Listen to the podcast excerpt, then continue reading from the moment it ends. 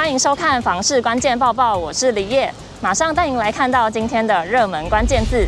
今天的热门关键字：核贷热区。房价高涨，但薪水没有涨，除了缴房贷的压力非常大之外，其实在准备一开始的头期款更是不容易。所以，银行的核贷成数如果越高的话，对于我们准备一开始投期款的压力就越能减轻哦。今天我们就一起来看台北、新北还有桃园各市哪十个路段最好贷。首先看到台北市最好贷的路段是中山区的河江街，平均核贷成数有八成以上。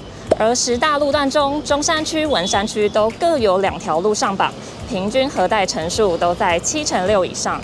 再来看到新北市第一名的是新庄区的四维路，平均核贷成数高达八成二。观察其他上榜的九个路段，也都有七成九，而三重区共有三条路上榜，可以说是新北市热门核贷区。路段的房贷成数数据表现非常容易受到量体大小左右，不少路段在一季的交易量并不多，像这次夺冠的台北市河江街、新庄区四维路都是如此。虽然河江街确实为市中心机能不错的路段，四维路在下新庄也算热区，但旧屋都不少，也会影响核贷的变数。最后来看到桃园市的数据，桃园区的庄二街平均核贷成数八成二，位居桃园市之首。而其他包含观音、中坜、龟山、平镇也都在七成九以上。路段核贷成数受到量能影响大，因此当地是否有新案交屋也是变数。新屋屋况家，要是还坐落于热门路段话题重划区，房贷数据走高也会有显眼的可能性。桃园就常见这种情况。包括龟山区临近捷运 A 八长庚医院站周边的几条路段，就都是新案交屋因素，单坪房价约在三字头。而观音区近工业区的建国路也是有新案量体才入榜，房价单价则为一字头。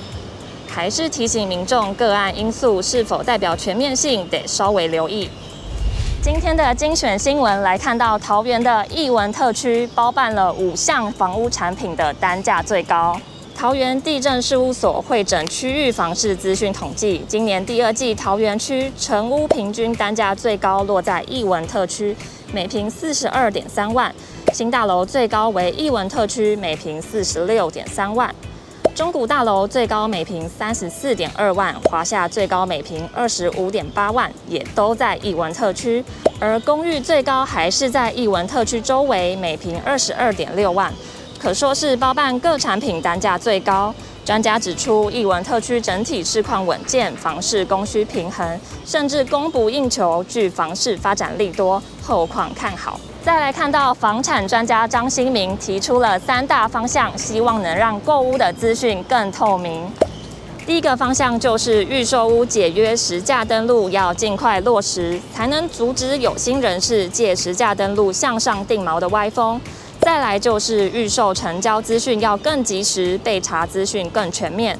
目前预售屋签订买卖契约之日起三十天内要完成成交资讯申报。张新明认为申报时间可以再缩短至二十天甚至十天内。第三个方向则是不二价销售，不能只做表面功夫。现在有很多建商喊出不二价。张新明认为，要真正的不二价销售，首先要明码标价，其次是房屋售价要更实惠，最后也不能私底下再有议价的动作。接着来看网友分享四种抽油烟机的优缺点：隐藏式的虽然外观佳，但覆盖油烟的范围较小，跑烟状况也会比较严重；倒梯式覆盖油烟范围大，但较深，容易撞到头。斜背式距离油烟较近，所以能吸到的油烟也比较多，但要注意锅具的尺寸，像是生汤锅、炒锅颠勺，可能会在使用时撞到。再来是深罩式，比较不受年轻人的喜爱，因为对于它的印象大多是奶奶家里的抽油烟机，其效果及优缺点类似于倒梯油烟机。今天的买房卖房，我想问有网友发现，现在的新建案大多都是两房居多。问大家是都只生一个吗？还是让两个小孩住同一间呢？他认为两房比较没有使用的弹性，父母偶尔要来住也没有办法。有网友认为应该是房价太高，两房总价比较低。也有网友建议有小孩要先求有再求好，用双层床架，等孩子长大再换房。再不然孩子也都离巢就学了。以上就是今天的房市关键报报，别忘了在留言区留下你的想法，我们下次见。